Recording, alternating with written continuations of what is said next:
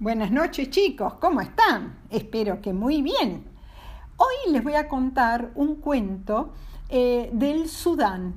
Mm, es un cuento tradicional del Sudán, un país que se encuentra al noreste de África, del continente africano, y la capital se llama Khartoum. Este cuento se llama El, eh, el zorro y el camello y empieza así. Había una vez un zorrito que se llamaba Awan. Como todo zorro, era un animal muy sagaz, muy inteligente. Y eh, tenía una debilidad. Le encantaba comer eh, em, lagartijas. A los, otros, eh, a los otros zorros no tanto, pero él se volvía loco por las lagartijas. ¿Y em, qué pasó? Que en la zona donde él vivía ya se había comido todas las lagartijas. Él vivía al, al lado de un río, pero él sabía perfectamente que del otro lado del río había muchísimas lagartijas. Pero, oh problema, él no sabía nadar. Entonces, ¿cómo iba a cruzar el río?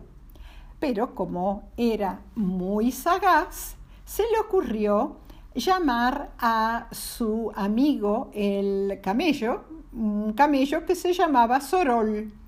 Y entonces eh, lo saludó, eh, buenos días, ¿cómo te va? Hola, Aguán, mm, ¿cómo estás vos? Mira, vos sabés, le dijo el zorrito, muy, muy vivo, que del otro lado del río hay un campo mm, lleno de cebada. Ah, la cebada es un cereal que les encanta a los caballos.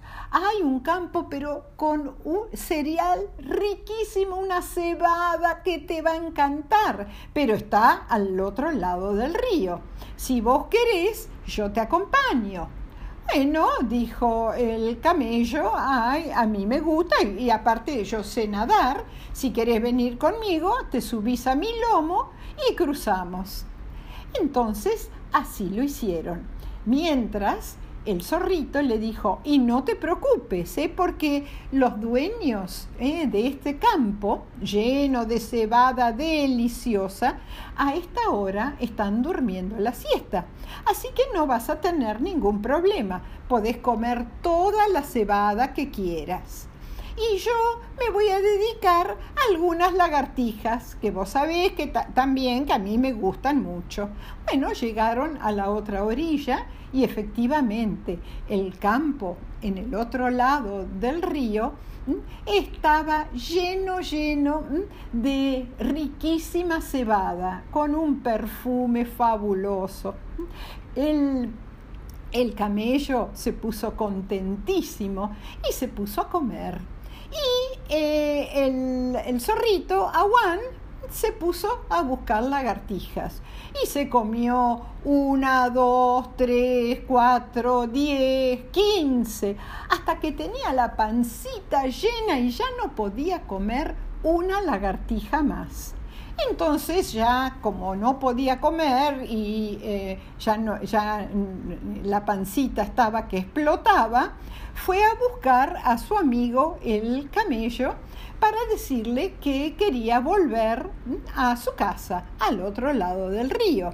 Y pero en vez de buscarlo al camello y hablarle ¿eh? en voz baja, se puso a gritar como un loco, vamos, vamos, ¿eh? que ya hemos terminado, yo he terminado de comer mis lagartijas, con una voz tan alta que despertó a los dueños del campo de cebada. Y los dueños se dieron cuenta que alguien estaba en el campo, agarraron unos palos y se encontraron con el camello. Ni, ni vieron al zorrito, vieron al camello porque era mucho más grande. Y entonces le empezaron a pegar al pobre eh, Sorol fuerte, fuerte, hasta que lo dejaron tirado en el suelo. Eh, en ese momento y después se fueron, pensando que ya le habían dado una lección al camello y que nunca más iba a venir a comer cebada a su campo. Eh, cuando el zorrito vio al, al, pobre camello en el suelo, se acercó a él y le dijo, pero ¿qué te pasa? ¿Y qué me va a pasar? le dijo el camello. Vos despertaste a los dueños del campo y me vinieron a pegar a mí. Ay, lo que pasa es que cuando yo tengo la pancita llena, grito.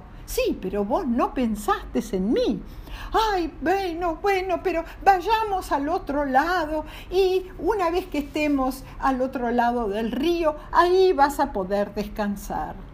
El camello dijo, yo me voy a, le voy a dar una lección a este zorrito. Y entonces eh, eh, le dijo, bueno, ahora vamos a cruzar estaba todo dolorido de tantos palazos que le habían dado, le dolían las piernas, le dolía la espalda, le dolía la cabeza, pero medio se arrastró hasta la orilla del río y le dijo, bueno, vamos, subite, subite.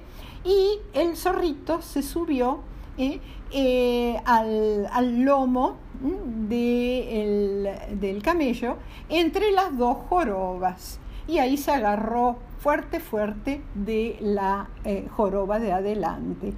Y cuando estaban en la mitad del río, el camello se puso a bailar, se movía para un lado, se movía para el otro, y el, el, zorrito aterrorizado, ¿qué estás haciendo? ¿Qué estás haciendo? Acordate que no sé nadar, ¿qué estás haciendo?